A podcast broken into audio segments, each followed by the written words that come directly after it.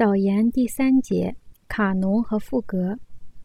卡农的基本点是一个单一的主题与它自己相伴而奏，由加入的各个不同声部分别唱出主题的副本。但做这种事可以有很多种方式。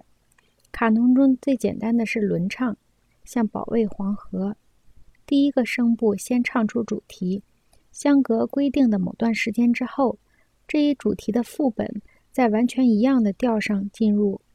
在这第二个声部进行到规定的同样长的时间之后，第三个声部进入，唱出这个主题，以此类推。对大部分的主题来说，这样演唱是无法与它本身相和谐的。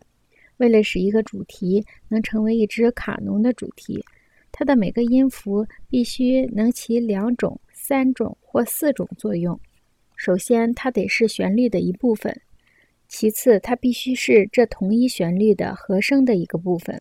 比如说，在包含有三个卡农式声部的曲子里，主题的每一个音符除了要构成曲调，还必须在两种以上的方式上构成和声。这样，在卡农曲中，每个音符都有着一个以上的音乐意义，而听着的耳朵和大脑根据前后的音调，自动地领会其确切的意义。当然，还有更复杂的卡农。按照由简入繁的顺序，第一种更复杂的卡农是主题的种种副本不仅在时间上，而且在音高上相互交错。也就是说，第一个声部可能是在 C 调上唱出主题，同第一声部相交错的第二声部可能是在比 C 调高五度的 G 调上唱出同一个主题。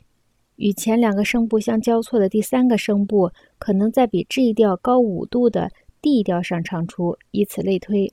下一种更复杂的卡农是各个声部的速度不同，比如说第二个声部的速度可能是第一个声部的二倍或者一半儿，前者叫做减值，后者叫做增值，因为主题好像是在收缩或者扩张。这还不算完，卡农构成中下一个更复杂的阶段是主题转位。意思是产生这样一个旋律：每当原来的主题跳上时，它就跳下。两个所越过的半音数目相同，这是种相当奇特的旋律转换。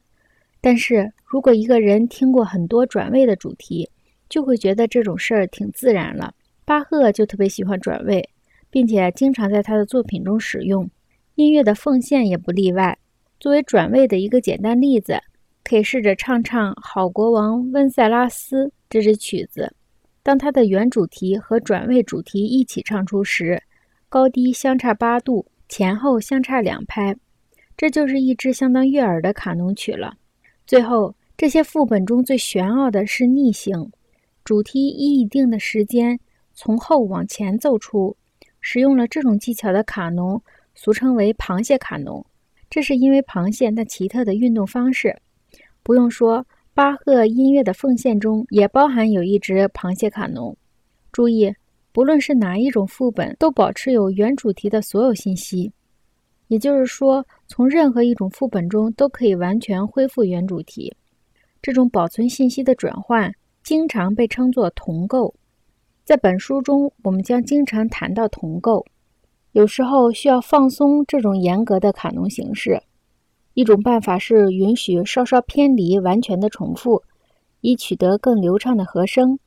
也有的卡农有自由声部，这种声部不使用该卡农的主题，只是和该卡农中的各个声部和谐一致。音乐的奉献中，每一支卡农都以国王主题的某个变奏作为自己的主题。上面所说的每一种使卡农复杂化的手法，在音乐的奉献中都被充分使用了。事实上，这些方法有的时候是结合起来使用的。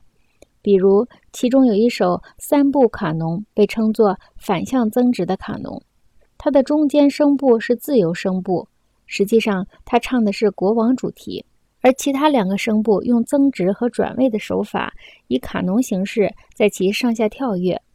另外一个声部则仅仅是用一句神秘的蜜汁自由所获标示着。所有的卡农谜题都解决了。典范的解决是由巴赫的一个学生约翰·菲利普·科恩伯格给出的。但是人们仍然可以设想还有很多解决有待发现呢。我还应该简单解释一下什么是赋格。赋格在下述这一点上像卡农一样，它通常也是建立在一个主题上，以不同的声部、不同的调子，偶尔也用不同的速度或者上下颠倒或从后往前的进行演奏。然而，赋格的概念远不如卡农那么严格，因而拥有更多的情感或艺术的表现。赋格的识别标志是它开始的方式，单独的一个声部唱出它的主题。唱完后，第二个声部或移高五度，或降低四度进入。与此同时，第一个声部继续唱对应主题，也叫第二主题，用来在节奏、和声及旋律方面与主题形成对比。每个声部依次唱出主题，常常是和另一个声部伴唱对应的主题。其他的声部所起到的作用，随作曲家的想象而定。当所有的声部都到齐了，就不再有什么规则了。当然，还是有一些标准的手法，但它没有严格到只能够按照某个公式去创作副歌。音乐的奉献中两首赋格曲就是杰出例子，他们绝不可能按照公式创作出来。这两首曲子都具有远比赋格的性质更为深刻的东西。总的来说，音乐的奉献是能代表巴赫在对位法方面最高成就的作品之一。它本身就是一部大型的、高度理智化的赋格，其中许多概念和形式彼此交织，游戏式的双重意义和微妙的影射随处可见。这是一部令人百听不厌的人类智能的优美绝伦的创作。汉西大卫在巴赫的《音乐的奉献》一书中，对整个作品做了精彩的描述。